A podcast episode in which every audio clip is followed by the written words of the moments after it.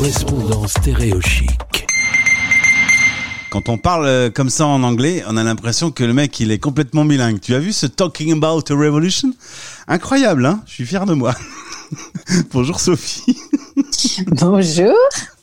Non mais reconnais que quand on, on m'entend juste dire le titre, on a l'impression que je maîtrise complètement l'anglais. Absolument.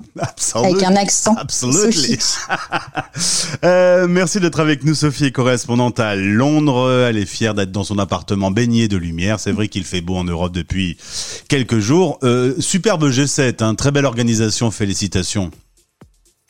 Le G7 était très beau euh, pour faire découvrir une très jolie région euh, d'Angleterre qui s'appelle les Cornouailles, qui est absolument magnifique avec des plages et des côtes sublimes. Il y avait du beau monde hein, quand même en Angleterre là. Il y avait du beau monde. Même euh, Joe Biden a eu euh, le plaisir immense d'aller euh, dîner avec euh, la reine Elisabeth Si je peux dans me le permettre, château de Windsor. il a juste bu un thé, si je peux me permettre. Ah. Il faut savoir être précis dans la formation. je me suis tourné vers toi, euh, Sophie, ce matin, et, d'ailleurs, on en parlait un peu hors antenne. Euh, en Angleterre, on parle pas tellement de cette euh, fièvre, de cette remontée des cas assez intense.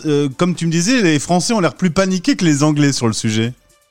Ah, sur les nouvelles en fait anglaises, c'était beaucoup la campagne de vaccination, le G7 et euh, les rumeurs qui euh, parlaient de euh, le fait que les restrictions allaient être en fait décalées, la levée des restrictions allait être décalée. Et donc je pense que ça a maintenu un petit peu tout le monde.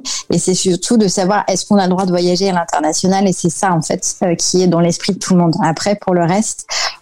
Les cas sont très peu à Londres, du coup j'ai envie de dire, euh, on en parle un petit peu moins. Oui, a priori, c'est plutôt dans le nord-ouest où la poussée des cas de contamination est assez forte. À l'hôpital, il y a une pression de plus 61% en une semaine. Et donc, ça y est, c'est annoncé, Boris Johnson a annoncé euh, ce lundi que les restrictions étaient décalées de quatre semaines. Donc, euh, la pleine vie normale, euh, bah, c'est pour la mi-juillet. C'est ça. Ça correspond aussi aux dates des vacances des écoles anglaises. Euh, et euh, ça inclut est-ce que les gens pourront voyager? Est-ce que les gens vont devoir rester en vacances en fait euh, en Angleterre? Enfin, pour les Anglais, est-ce que les, Anglais vont pouvoir aller à l'étranger ou ils vont devoir rester en vacances sur le territoire anglais? Et comme un peu en France, je suppose que l'incitation, c'est plutôt de rester dans le pays pour l'instant. C'est tout à fait ça. Et si on parle des Français expatriés comme toi, comment va se passer cet été? Est-ce que tu vas pouvoir revenir en France? Est-ce que tu vas pouvoir voyager? Euh, Moi, je suis citoyenne française, donc j'ai le droit de rentrer sur le territoire français avec euh, toutes les conditions en fait qui sont euh, liées euh, au fait que je vienne d'Angleterre, donc isolement pendant se- sept jours, test. Et après, la question c'est plutôt sur le retour France-Angleterre. Est-ce qu'il y aura les mêmes restrictions de plusieurs tests, euh, euh, 10 jours de quarantaine ou pas? Ouais. Et ça, pour l'instant, tu n'as pas la réponse. Pour l'instant, tout évolue tellement en fait, Euh, d'une semaine à l'autre. J'ai envie de dire euh, par groupe de deux semaines ou deux semaines en fait. En- nous sommes le 20 juin. Euh, il y a deux mois jusqu'au 20 août.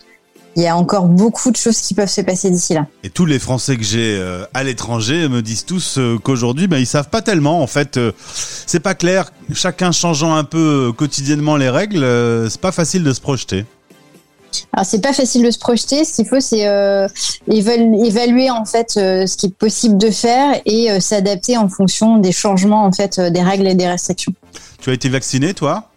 J'ai eu ma première dose et je lutte intensément pour avoir la deuxième dose en fait d'ici trois semaines. Ouais, parce que les premières doses, elles ont été très rapides, mais la deuxième, elle tarde un petit peu à être injectée.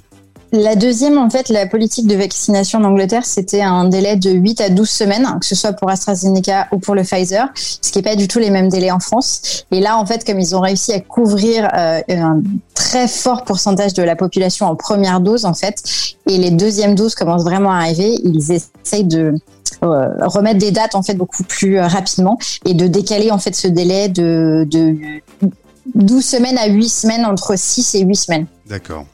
Sophie, merci d'avoir répondu euh, rapidement à mon invitation pour faire le point sur cette annonce de Boris Johnson. Belle journée euh, dans la capitale anglaise, ensoleillée, et puis euh, ben, on se retrouvera peut-être quand tu seras en France cet été. À très bientôt. Salut. Bonne journée.